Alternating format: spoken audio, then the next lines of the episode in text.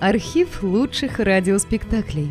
Друзья, мы обращаемся к тем, кто слушает наш канал. В последнее время канал сильно вырос и приобрел новую аудиторию. Содержать канал все сложнее. Надо обслуживать технику, хостинг, каналы связи, обеспечивать выход выпусков. Работа будет продолжена в любом случае. Выложена совсем малая часть материала. Обращаемся к вам за помощью. Будем благодарны любому пожертвованию в пользу канала. Спасибо! Реквизиты и способы связи в описании канала.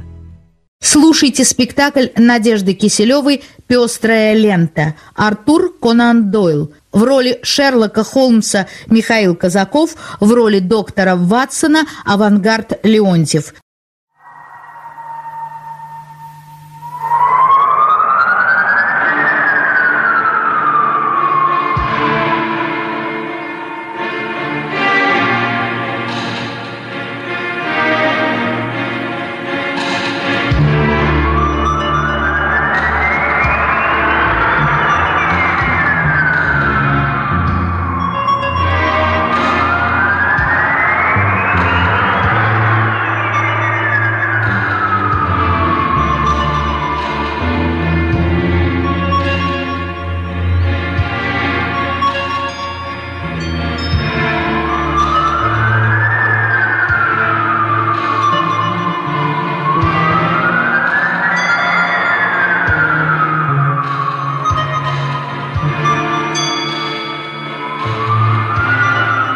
Одиннадцать часов.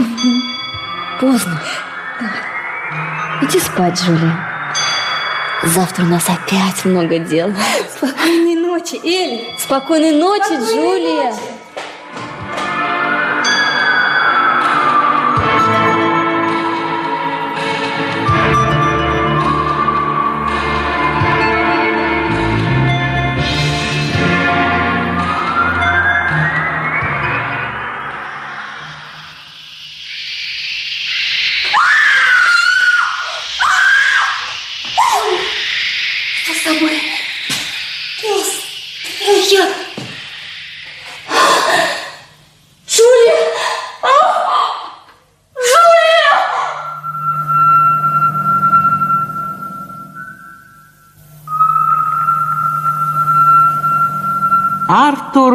Конан Дойль. Пестрая лента.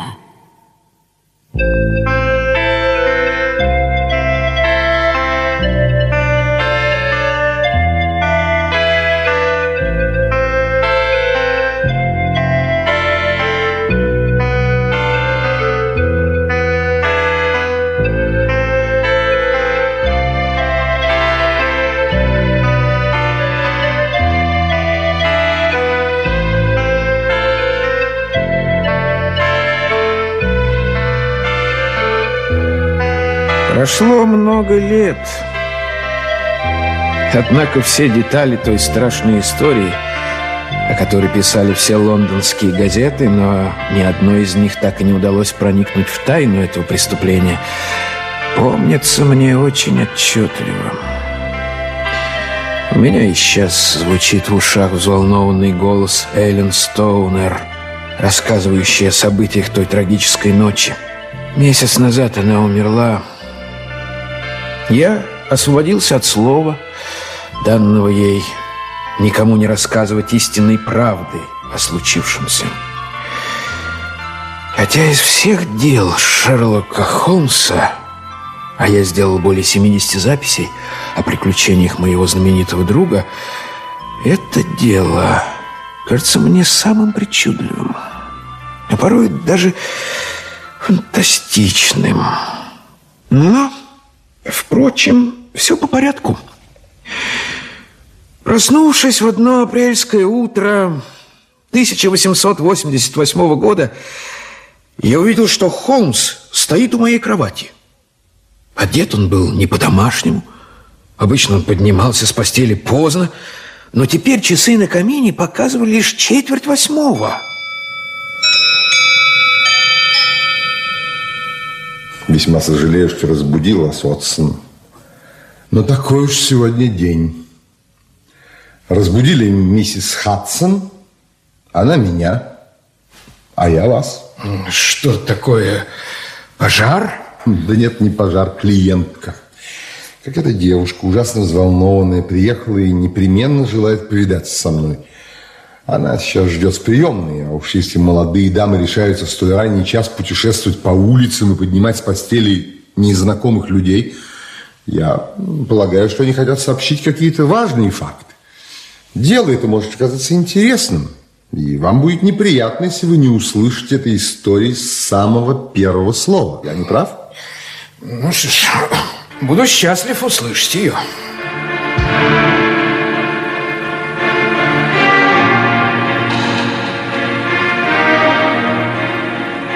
Я быстро оделся и через несколько минут был готов.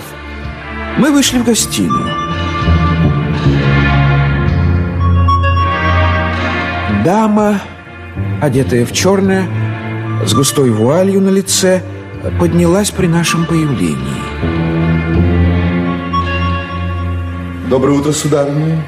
Доброе утро. Доброе утро, сударыня. Э, Меня зовут Шерлок Холмс, а вот это мой близкий друг и помощник, доктор Уотсон.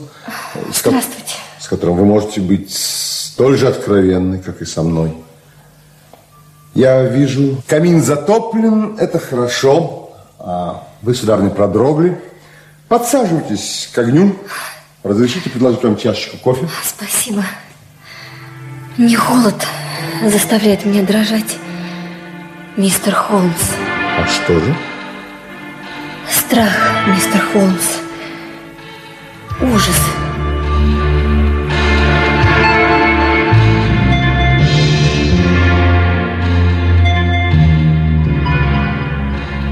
Она приподняла вуаль, и мы увидели, какое у нее бледное, искаженное ужасом лицо. Ей было не больше 30 лет, но в волосах уже блестела седина. Нечего бояться. Я уверен, что нам удастся отстранить от вас все неприятности. О, о, сэр, я не могу больше вынести этого. Я умру. Успокойтесь, я прошу вас, успокойтесь. У меня нет никого, к кому я могла бы обратиться. Вы что, так одиноки? А, Есть, правда, один человек, который принимает во мне большое участие, но чем он может помочь мне? Успокойтесь, прошу вас. Ужас моего положения заключается еще и в том, что все мои страхи так неопределенные и смутные, что даже тот, к кому я имею право обратиться за советом и помощью, считает мои рассказы бреднями нервной женщины. Только вы можете помочь мне. Ну, Я весь внимание, сударыня. Простите, как вас зовут? Меня зовут Эллен Стоунер. Я живу в доме моего отчима, Ройлотта. Он является отпрыском одной из старейших саксонских фамилий Англии. Да, вы знаете, мне знакомо, знакомо. Ройлот, знакомо это имя. Да, было время, когда семья Ройлотов была одной из самых богатых в Англии, но четыре поколения подряд они проматывали свое состояние, и последний помещик из этого рода влачил в своем доме жалкое существование нищего аристократа. Его единственный сын, мой отчим, поняв, что надо как-то приспосабливаться к новому положению вещей, взял у какого-то родственника взаймы необходимую сумму денег, поступил в университет, окончил его и с дипломом врача уехал в Калькутту, Так, так. где благодаря своему искусству и выдержке вскоре приобрел широкую практику. В Индии он женился на моей матери, миссис Стоунер, молодой вдове генерал-майора бенгальской артиллерии. Ах, Мы близнецы, я и моя сестра Джулия. Когда мать вышла замуж за доктора Ройлотта, нам едва минуло по два года. А что, ваша мать была богата? О да, она обладала порядочным состоянием, дававшим ей не менее тысячи фунтов дохода в год. По ее завещанию всем этим доходом должен пользоваться доктор Ройлот, но только до тех пор, пока мы живем в его доме. Ну, а если, скажем, вы выйдете замуж? А вот тогда каждый из нас должна быть выделена определенная сумма годового дохода. Это существенно, существенно. Пожалуйста, продолжайте. А, Вскоре после нашего возвращения в Англию моя мать погибла при железнодорожной катастрофе. Тогда доктор Ройлот и поселился вместе с нами в своем родовом поместье Стокморене. Состояние нашей матери вполне хватало на то, чтобы удовлетворить все наши желания, но... Вы не очень ладите со своим отчимом, так? Вы очень проницательны, мистер Холмс. Значит, отношения ваши не сложились. А, видите ли, у доктора Ройлота очень тяжелый характер. Бешеная вспыльчивость, доходящая до иступления, передавалась по мужской линии всем представителям этого рода, а у моего отчима она, вероятно, еще более усилилась благодаря пребыванию в тропиках. У него было много яростных столкновений с нашими соседями. Два раза дело заканчивалось полицейским участком. Простите, простите, у него есть друзья? Да, единственные его друзья – кочующие цыгане. Цыгане? Этим бродягам он позволяет раскидывать шатры на небольшом клочке земли, составлявшем его родовое поместье. Простите, а у него есть, ну, ну какие-то привязанности? Вы знаете, есть у него еще страсть к животным, которых присылает ему из Индии один знакомый. Сейчас по его владениям свободно разгуливает пантера и павиан. С ума сойти. Они наводят э, такой ужас на жителей окрестных деревень, почти такой же ужас, как и он сам. Из ваших слов, Эллен, можно заключить, что вы с сестрой живете не очень-то весело. Мистер Холмс, Да? моя сестра умерла. Вот как умерла? Да, она умерла два года назад. И как раз о ее смерти я и хочу рассказать вам. Два года назад Джулия проводила Рождество у нашей тетки, сестры матери. Редко, но нас отпускали к ней погостить. Там она встретилась с отставным майором флота, и он сделался ее женихом. Так? Отчим не возражал против замужества сестры, но за две недели до свадьбы случилось ужасное событие. Ради бога, Эллен, очень прошу вас, вы успокойтесь. И прошу рассказывать все, возможно, точнее, не пропуская ни одной мелочи. Мне легко быть точной, потому что все подробности этих ужасных дней глубоко врезались мне в память. Как я уже говорила, помещичий дом, в котором мы живем, очень стар, и только одно крыло дома пригодно для жилья. Так? Спальни располагаются на нижнем этаже. В первой спит доктор Ройлот, во второй спала моя сестра, а в третьей я. Между спальнями нет сообщения, но все они выходят в коридор. Окна всех трех спален выходят на лужайку.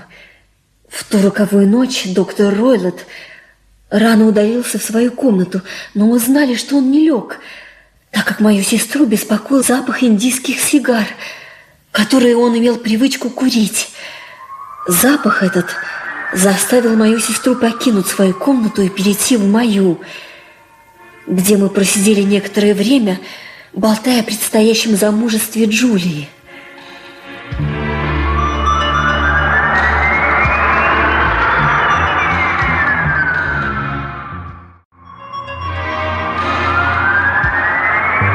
поздно. Пора спать. Хотя нет. Эллен, я хотела спросить тебя. Тебе не кажется, что по ночам у нас будто кто-то свистит? Нет. Но почему ты спрашиваешь об этом? В последние ночи, часов около трех, мне ясно слышится тихий, отчетливый свист. Я сплю очень чутко, и свист будет меня. Я не могу понять, откуда он доносится. Быть может, из соседней комнаты, а быть может, с лужайки.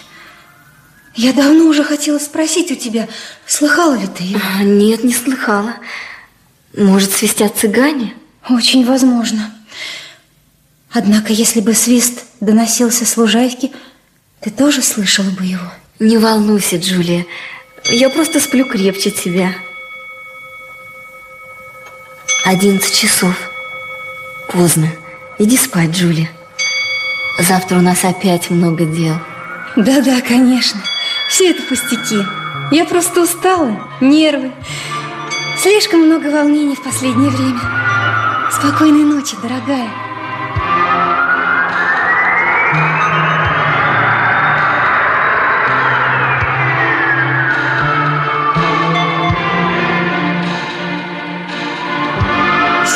Вышла из комнаты, и через некоторое время я услышала, как щелкнул ключ в ее двери. Вот как. А вы всегда на ночь запирались на ключ? Всегда. А почему? Я, кажется, уже упомянула, что у доктора жили пантеры и павиан. Мы чувствовали себя в безопасности лишь тогда, когда дверь закрыта на ключ. Понимаю, понимаю. Прошу вас, продолжайте. Ту ночь я долго не могла уснуть. Какое-то смутное ощущение неотвратимого несчастья охватило меня.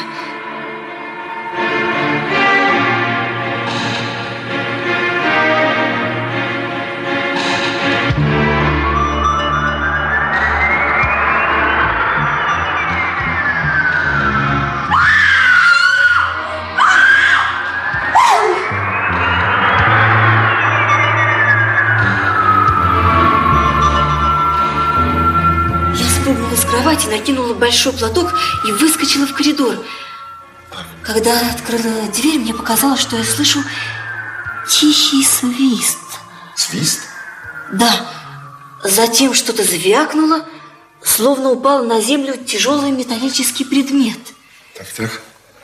Подбежав в комнате сестры, я увидела, что дверь приоткрыта. Я остановилась, пораженная ужасом.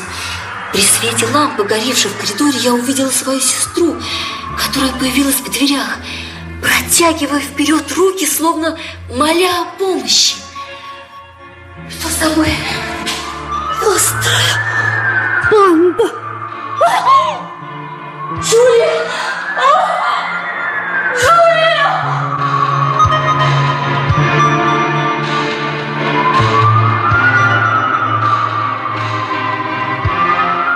Джулия еще пыталась что-то сказать мне, но приступ судорог оборвал ее слова.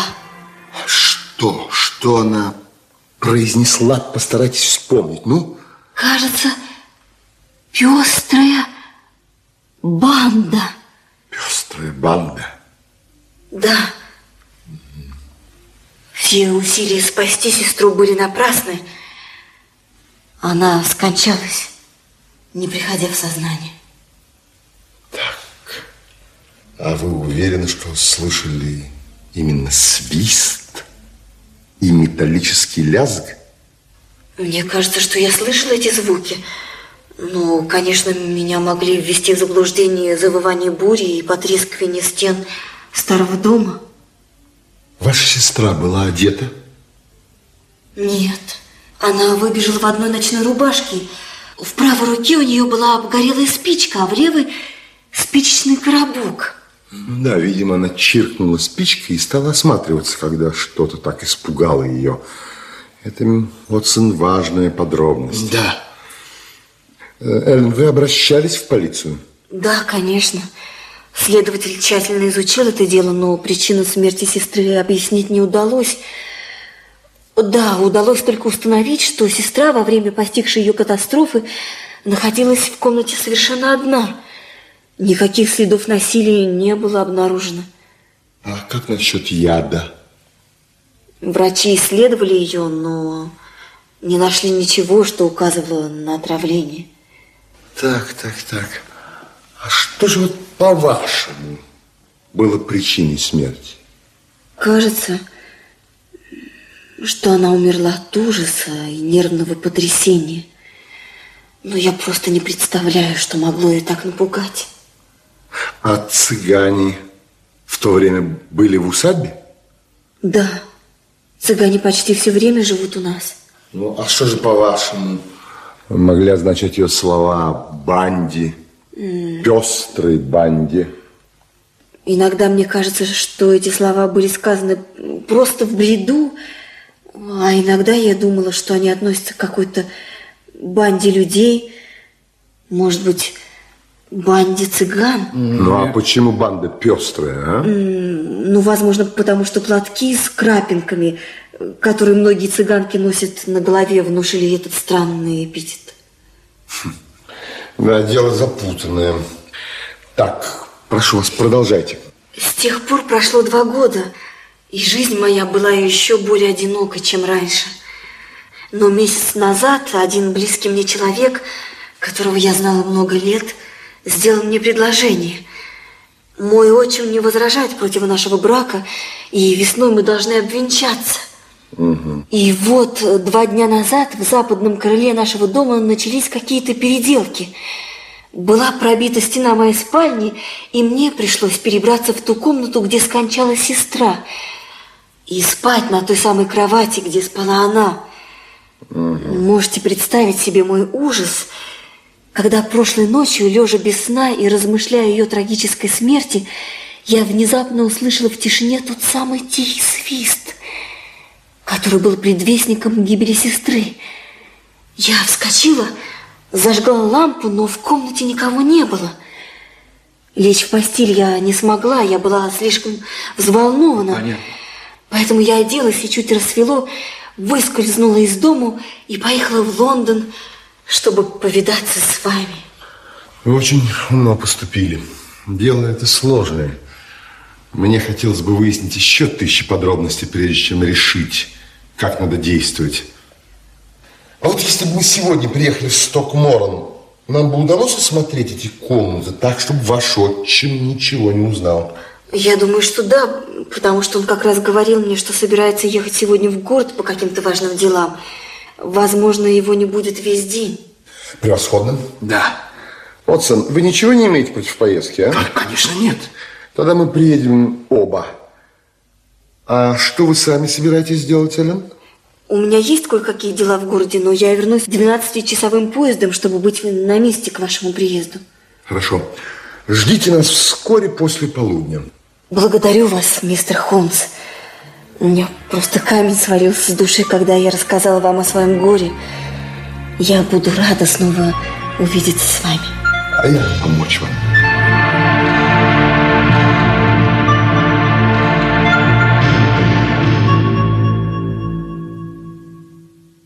Да,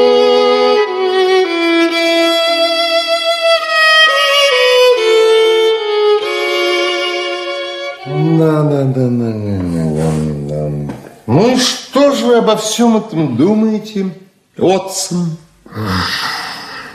По-моему, это в высшей степени грязное и темное дело. Достаточно грязное и темное.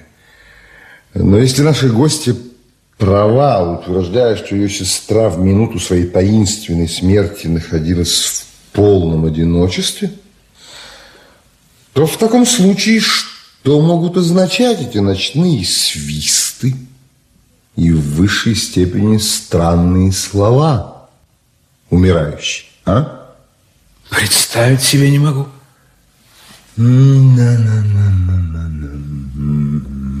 Ну что ж, мы сегодня же едем в Стокморн. Хочу проверить все на месте.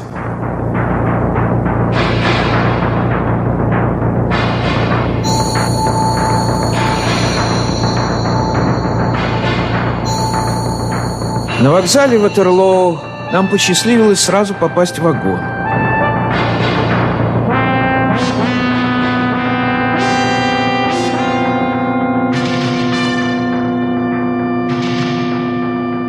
Приехав в Леттерхед, мы взяли Тарантас и отправились по живописным дорогам Серри.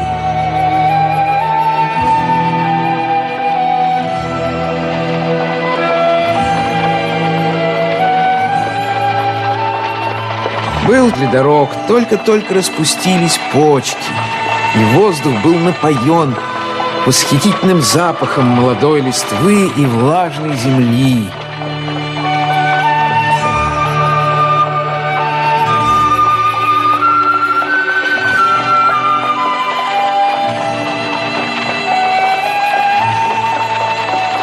Взгляните, Отсон, видите старый парк на холме? Да-да-да. Мгм. А вот очертания крыши и шпили усадьбы. Слушай, это и есть м, Стокморн? Да, да, сэр. Это дом доктора Ройлота. А, Сбоку есть пристройка. Нам нужно попасть туда, ты понял? А, мы, мы едем к деревне, но если вы хотите попасть к дому, ближе всего вам будет перелезть э, через забор. Ах так, да, да? да, да. А потом пройти э, полями по тропинке. Вот, вот, вот по той тропинке, э, где идет эта леди. Обожаю лазать через заборы. А вы, Отсон? А эта леди как будто мисс Стоунер. Пожалуй, мы тоже пойдем по тропинке. Сейчас, сейчас, я расплачусь за Тарантас. Благодарю вас, мистер, благодарю. Мисс Стоунер! Мисс Стоунер! Видите, как точно мы сдержали данное слово. Мистер Холмс, мистер Уотсон, я с таким нетерпением ждала вас. Все устроилось чудесно. Доктор Ройлот уехал в город и вряд ли возвратится раньше вечера домой. Нам нужно как можно лучше использовать время, Эллен. Да-да. И поэтому проводите нас, пожалуйста, в те комнаты, которые мы должны обследовать. Да, прошу вас, пожалуйста. Да.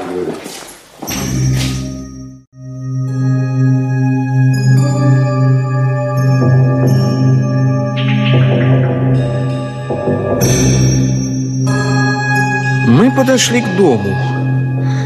Он был построен из серого камня, покрытого лишайниками, и имел два полукруглых крыла, распростертых словно клешни краба по обеим сторонам высокого центрального здания. В одном из крыльев окна были заколочены. Зато правое крыло казалось сравнительно недавно отделанным. Очевидно, семья жила именно здесь. У крайней стены были воздвигнуты леса и начаты какие-то работы, но ни одного каменщика не было видно. Насколько я понимаю, вот это окно комнаты, в которой вы жили прежде, да? Совершенно правильно. Но теперь я живу в соседней комнате. Вы живете из-за ремонта, да? Кстати, незаметно, Отсон, чтобы эта стена Что? нуждалась в столь неотложном ремонте, а? Да. Совсем не нуждается. Я думаю, что это просто предлог, чтобы убрать меня из моей комнаты. Это весьма вероятно. Итак, вдоль вот этой противоположной стены тянется коридор, куда выходят двери всех трех комнат. Так, в коридоре, без сомнения, тоже есть окна, да? Да, но очень маленькие, такие узкие, что в них невозможно пролезть. Так как вы обе запирались на ключ, то с той стороны пробраться в вашу комнату было никак нельзя. Нет. Будьте добры, Эллен, теперь пройдите в свою комнату и закройте окна. Хорошо.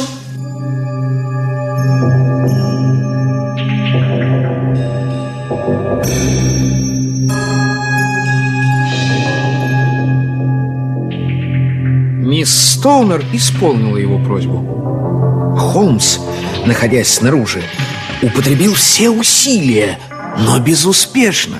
Не было ни одной щели, сквозь которую можно было бы просунуть хоть лезвие ножа, чтобы поднять засов. Отсон, моя первоначальная гипотеза не подтверждается фактами. Да, Да, никто не может влезть в эти окна, когда ставни закрыты. пожалуй. Ладно, давайте посмотрим комнаты изнутри.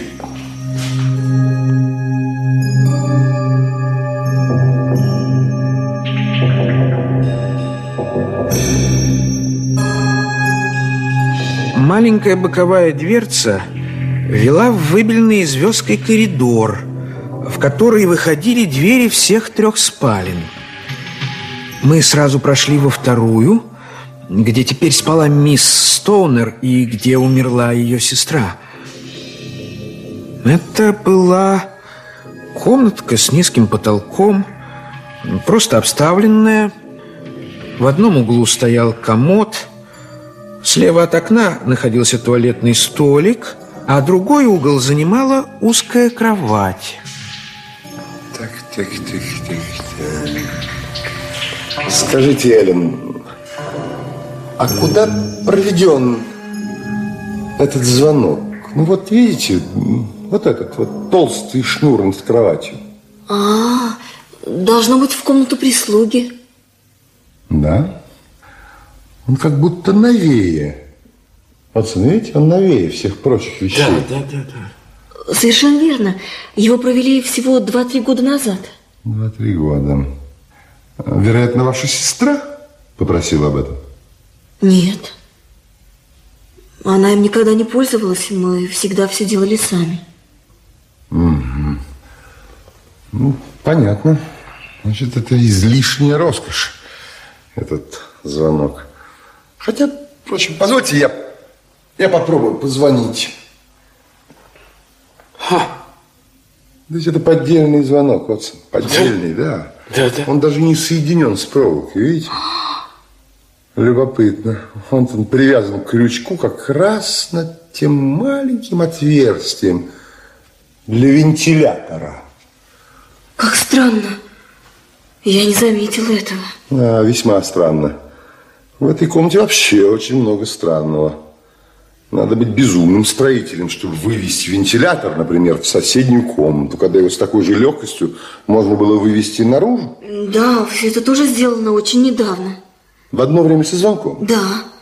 Как раз в это время здесь производили какие-то переделки. Очень интересные переделки. Звонки, которые не звонят. Вентиляторы, которые не вентилируют. С вашего позволения, Эллен, мы перенесем наши исследования теперь в другие комнаты, ладно? Пожалуйста, пожалуйста.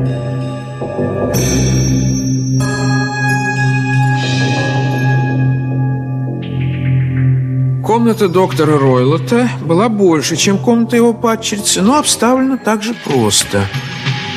Подная кровать, полка с книгами, кресло рядом с кроватью, простой плетеный стул у стены, круглый стол и большой железный несгораемый шкаф. Именно он и привлек внимание Холмса.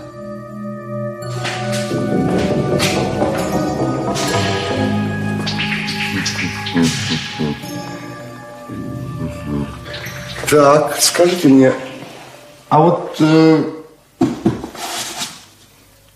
скажите мне, а что здесь? Э, Деловые бумаги. Деловые бумаги. Мгм. Значит, вы что, заглядывали раньше в этот шкаф? Только раз, несколько лет назад.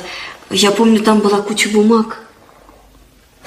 А нет ли в шкафу, например, кошки? Конечно, нет. Что за странная мысль? А вот посмотрите. А, вот, на шкафу, а, видите, блюдечко с молоком. Ой, действительно. Так нет ли кошки, а? Да нет, кошек мы не держим. Но зато у нас есть павиан и пантера. Ну, пантера, конечно, всего лишь большая кошка. И все же я сомневаюсь, чтобы такого маленького блюдечка было достаточно, чтобы напоить пантеру. Ну, правда? конечно. А теперь давайте-ка я смотрю вот этот старый стул. Так, так, так, тут все ясно. Постойте, а вот это что такое? Где? А вот, гляньте.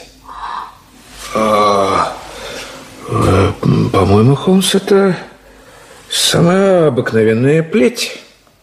Правда, с петлей на конце. И не, не понимаю, зачем понадобилось свертывать ее в петлю? Что Ну, не такая уж она обыкновенная. Ах, Сколько зла на свете. И хуже всего, когда злые дела совершает умный человек. Ну, с меня довольно. Я думаю, я узнал все, что мне нужно. А теперь, мисс Стоунер, очень важно, чтобы в точности следовали моим советам. Я исполню все, что вы мне скажете. Обстоятельства слишком серьезные. И нерешительным здесь нельзя. От вашего полного повиновения зависит ваша жизнь. Я верю вам, мистер Холмс. Во-первых, мы оба, я и мой друг, должны провести ночь вот в этой вашей комнате. Это необходимо. Я вам потом все объясню.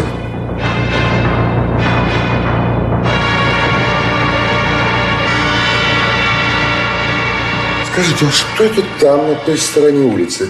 Деревенская гостиница? Да, там гостиница «Корона». Очень хорошо. Оттуда видны ведь ваши окна, да? Конечно. Вот когда ваш отчим вернется, скажите, что у вас болит голова, и уйдите в свою комнату, запритесь на ключ. Потом, когда вы услышите, что он пошел спать, откройте ставню вашего окна, снимите засов и поставьте на окно лампу. Да. Лампу? Да, эта лампа будет для нас социальным сигналом. Да. Потом пройдете в ту комнату, которую занимали раньше. Уверен, что, несмотря на ремонт, вы сможете переночевать в ней, да? Безусловно. Ну, а остальное предоставьте нам. А теперь мы вынуждены вас покинуть, Эллен, потому что если доктор Ройлот, возвратившись, застанет здесь посторонних, наша поездка окажется совершенно напрасной. До свидания. И будьте мужественны. Прошу вас, Эллен, будьте До мужественны. свидания, мистер Холмс. До свидания. До свидания, До свидания.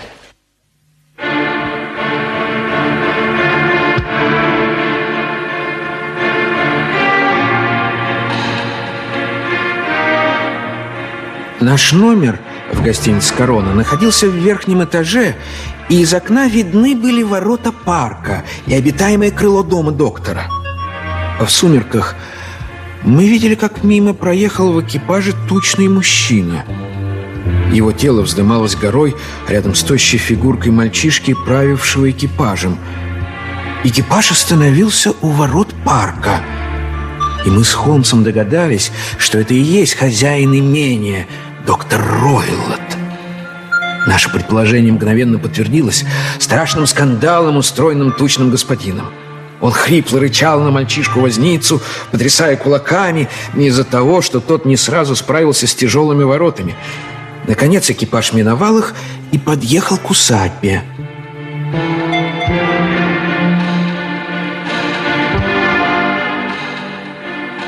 Быстро стемнело. Небо нахмурилось. Мы сидели в потемках, не зажигая огня.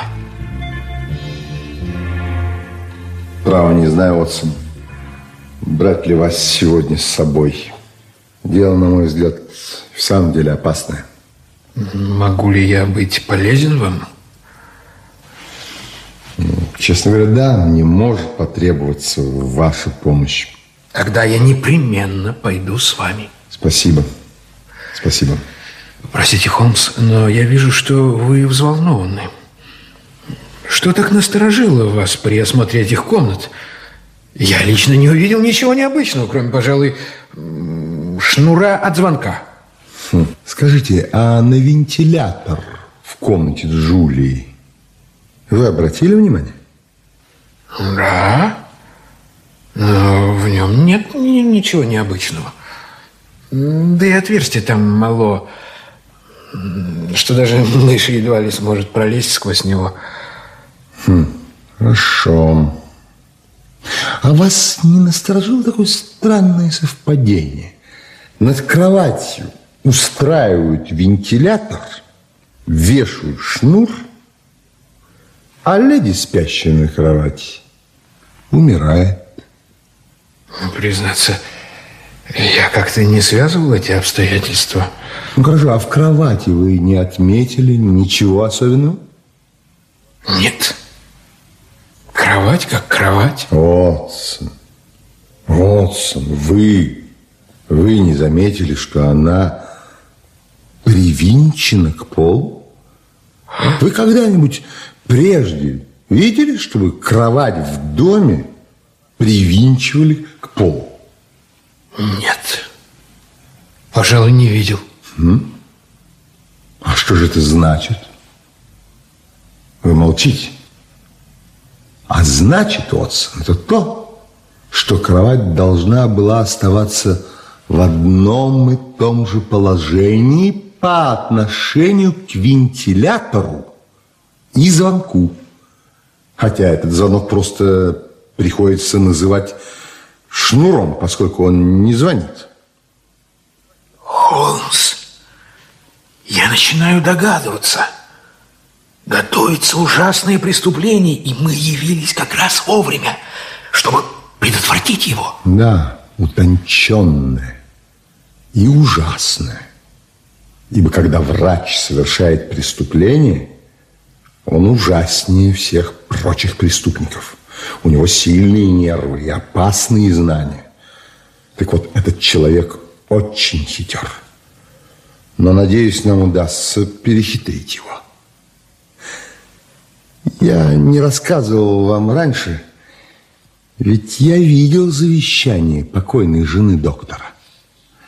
Чтобы точнее разобраться в нем, мне пришлось справиться о нынешней стоимости ценных бумаг, которых помещено состояние покойной. Так вот, в год смерти общий доход ее составлял почти 1100 фунтов стерлингов. Но с тех пор, в связи с падением цен на сельскохозяйственные продукты, уменьшился до 750 фунтов стерлингов. При выходе замуж каждая дочь имеет право на ежегодный доход в 250 фунтов стерлингов. Следовательно, если бы обе дочери вышли замуж, наш красавец получил бы только жалкие крохи. Теперь вам понятно, чем все оборачивается?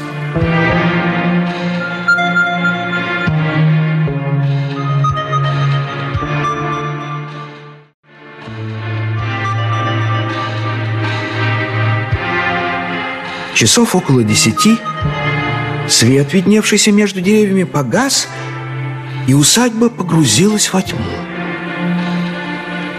Так прошло часа два.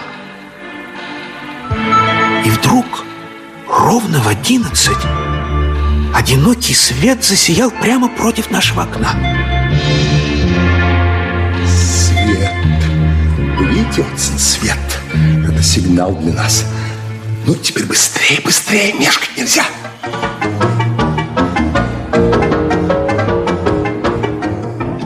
ограда. Watson, идите сюда. Здесь она разрушилась, смелее. Мгм, Вот так. Теперь вперед. Кто это? Боже мой, Холмс, вы видели? Там, в лавровых кустах. Watson. Нас могут услышать. Что вы видели? Какое-то существо, похожее на, на, на ребенка-урода. Вот там, на поляне. Перекувырнулся и бросился в кусты. О, Господи, как вы меня испугали, Уотсон. Это же павиан. Павиан, любимец нашего красавца-доктора. Ой, Семейка, доложу я вам. Кстати, хочу напомнить вам и о пантере, которая разгуливает где-то по парку и которая в любую минуту может оказаться у нас на плечах. Да? Да. Лично я буду чувствовать себя гораздо уютнее, когда окажусь в доме. Ну, это естественно. Ага, вот окно. Вот окно. Ставни открыты. Осторожнее, Отсон. А что? Снимите ботинки. Снимите, снимите. Сейчас. Так, так, так, так. Так. Минутку. Прыгаю. А, Теперь давайте руку, Отсон. Давайте руку смелее. Смелее. Ну-ка. Теперь закроем ставни. Только ради бога, тише, тише, тише. Малейший звук погубит нас. И сидеть нам придется здесь без огня. Сквозь вентилятор. Доктор может увидеть свет. И еще, Отсон, покорнейшая просьба, не засните. Не засните. От этого зависит не только моя, но и ваша жизнь. Держите револьвер наготове. Я сяду на край кровати, а вы на стул.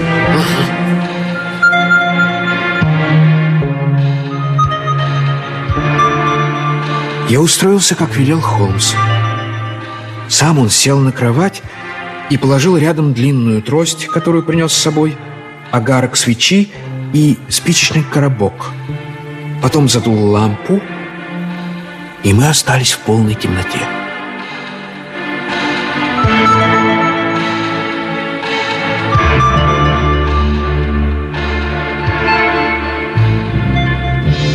Забуду ли я когда-нибудь эту страшную бессонную ночь?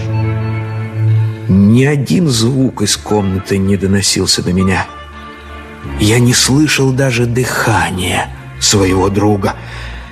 Между тем знал, что он сидит в двух шагах от меня с открытыми глазами, в таком же напряженном, нервном состоянии, как и я. Слышно было, как вдалеке церковные часы глухо отбивали четверти. Какими долгими они казались эти каждые пятнадцать минут. Пробило двенадцать, час, два, три, а мы все сидели молча, ожидая чего-то неизбежного.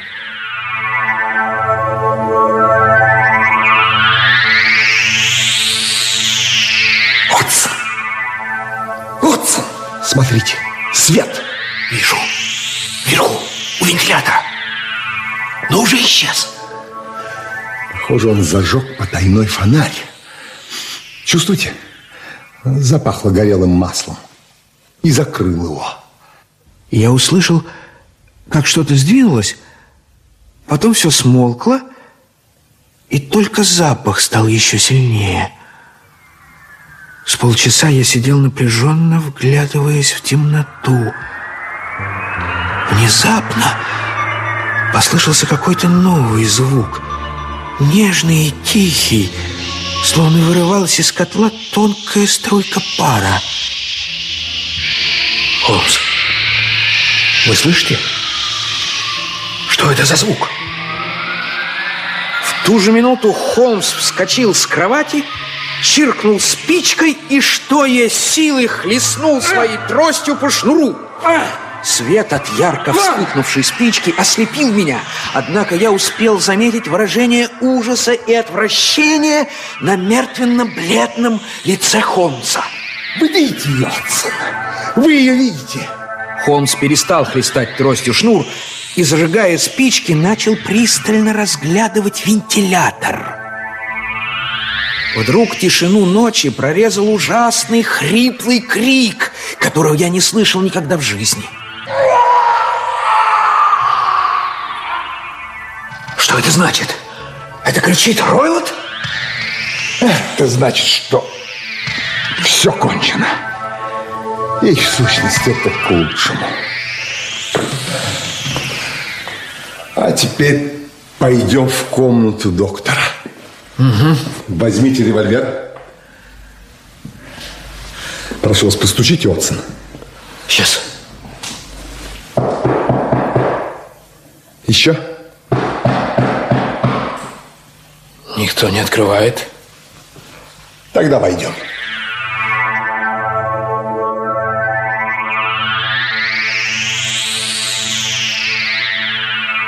Необычайное зрелище представилось нам. На столе стоял потайной фонарь, бросая яркий луч света на железный несгораемый шкаф, дверца которого была полуоткрыта.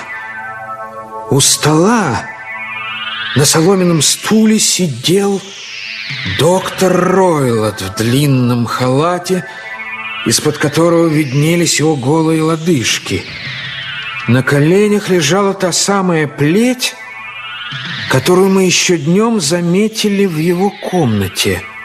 Он сидел, задрав подбородок кверху, неподвижно устремив глаза в потолок. Вокруг его головы обвелась какая-то необыкновенная желтая с коричневыми крапинками лента. Доктор был мертв. Лента, Холмс! Пестрая лента! Осторожнее, Отсон! Не прикасайтесь! Лента. Вы видите, она зашевелилась. Лента. Да ведь это змея! Да, это болотная гадюка. Самая смертоносная индийская змея. Доктор Ройлот умер через 10 секунд после ее укуса. Воистину, поднимающий меч от меча и погибнет. Теперь надо посадить эту тварь в логово. Потом отправим миссис Стоунер в какое-нибудь спокойное место и дадим знать полиции о том, что случилось. При этих словах Холмс быстро взял плеть с колен доктора, накинул петлю на голову змеи, стащил ее с ужасного насеста, поднес змею на вытянутой руке к несгораемому шкафу, швырнул туда и захлопнул дверцу.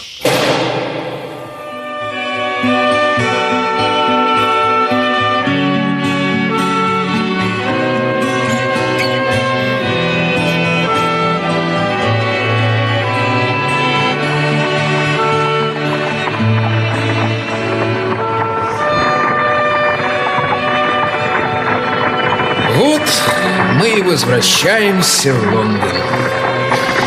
Все хорошо, что хорошо кончается. Умно сказано, Отстин. А признайтесь, Холмс, ведь это было одним из ваших самых необычных, фантастических дел. Да, именно фантастических, Отстин. Да, настолько необычных, что, по-моему, вы не сразу поняли, что к чему. Да, да, должен признаться, это так. Присутствие цыган и слово «банда», сказанное несчастной Джулией, навели меня на ложный след. Вот. Да, но когда я увидел, что в комнату нельзя проникнуть ни через дверь, ни через окно, я понял свою ошибку.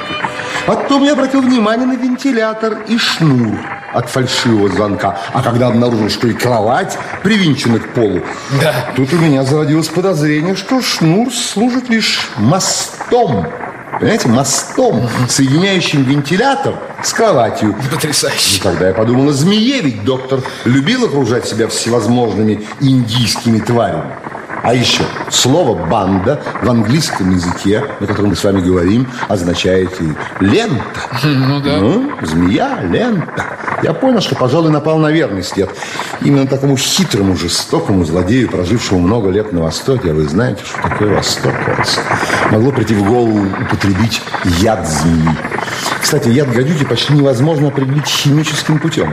Да? Да, я еще больше укрепился в своих подозрениях, когда исследовал сиденье стула покойного доктора. Я понял, что у него была привычка становиться на стул, чтобы достать до вентилятора. Он был невысокого роста. А тут еще несгораемый шкаф, блюдце с молоком, плеть. Понятно?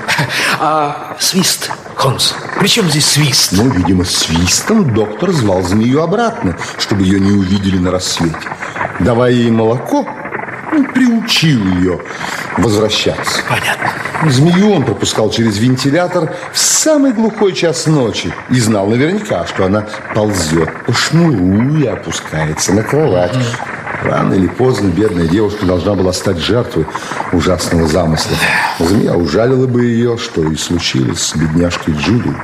Ну, а ночью, как только я услышал шипение змеи, я сразу зажег спичку, схватил трость, ну а дальше вы видели, я начал стегать ее. Ну да, вы погнали ее назад в Я вентилятор. как бы заставил напасть на хозяина. Ударом трости разозлил эту тварь, и она напала на первого попавшегося ей человека, если это чудовище можно назвать человеком. Да. Таким образом, я косвенно виновен в смерти доктора. Но не могу сказать, чтобы эта вина тяжким бременем легла на мою совесть.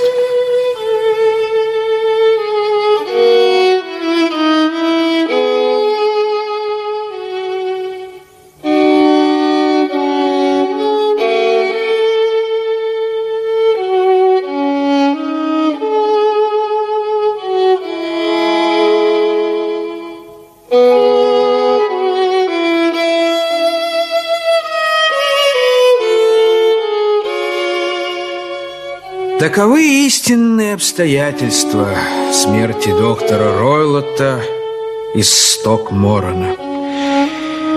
Не стану подробно рассказывать, как мы сообщили печальную новость испуганной Эллен, как с утренним поездом припроводили ее на попечение ее тетки в Хэрроу. Туповатое полицейское следствие пришло к заключению, что доктор погиб от собственной неосторожности, забавляясь со своей любимицей, ядовитой змеей.